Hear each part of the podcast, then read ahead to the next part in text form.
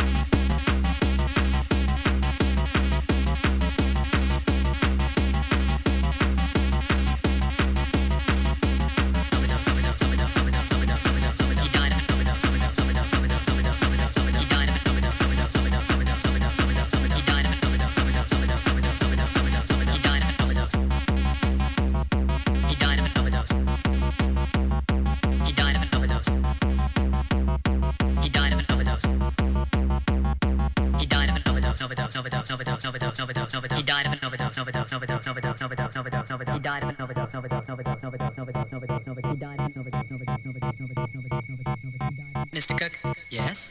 Do you have a son named Robert? Robert Cook, age 17? Yes. I'm sorry, Mr. Cook. You better come down to the station house. Your son is dead.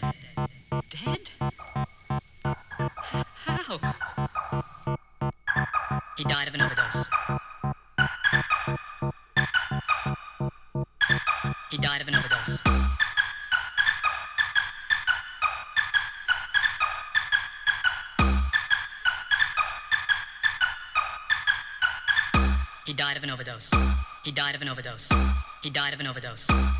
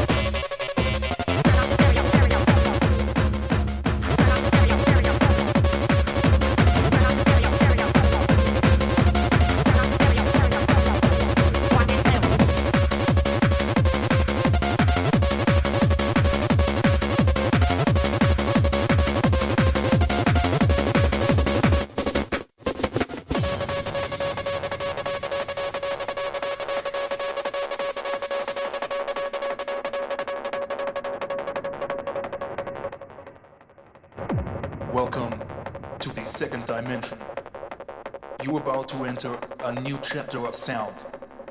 Now, you're ready to become a part of Phantom Cherish.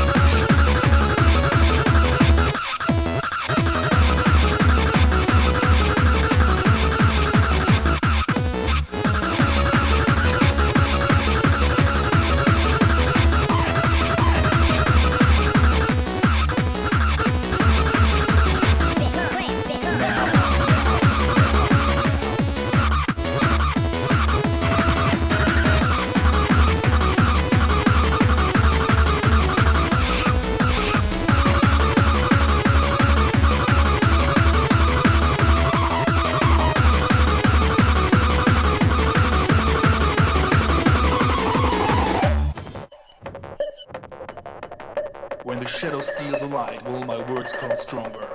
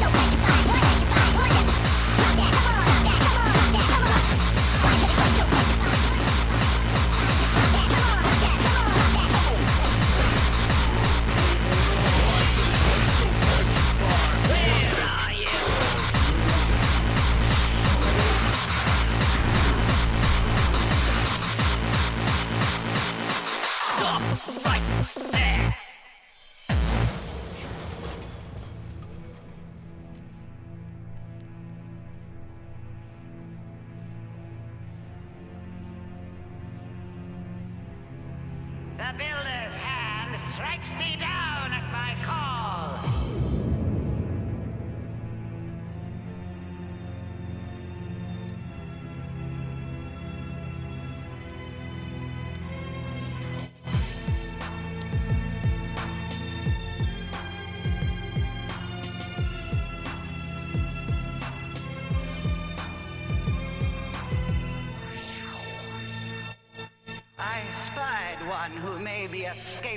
Prisoner, beware.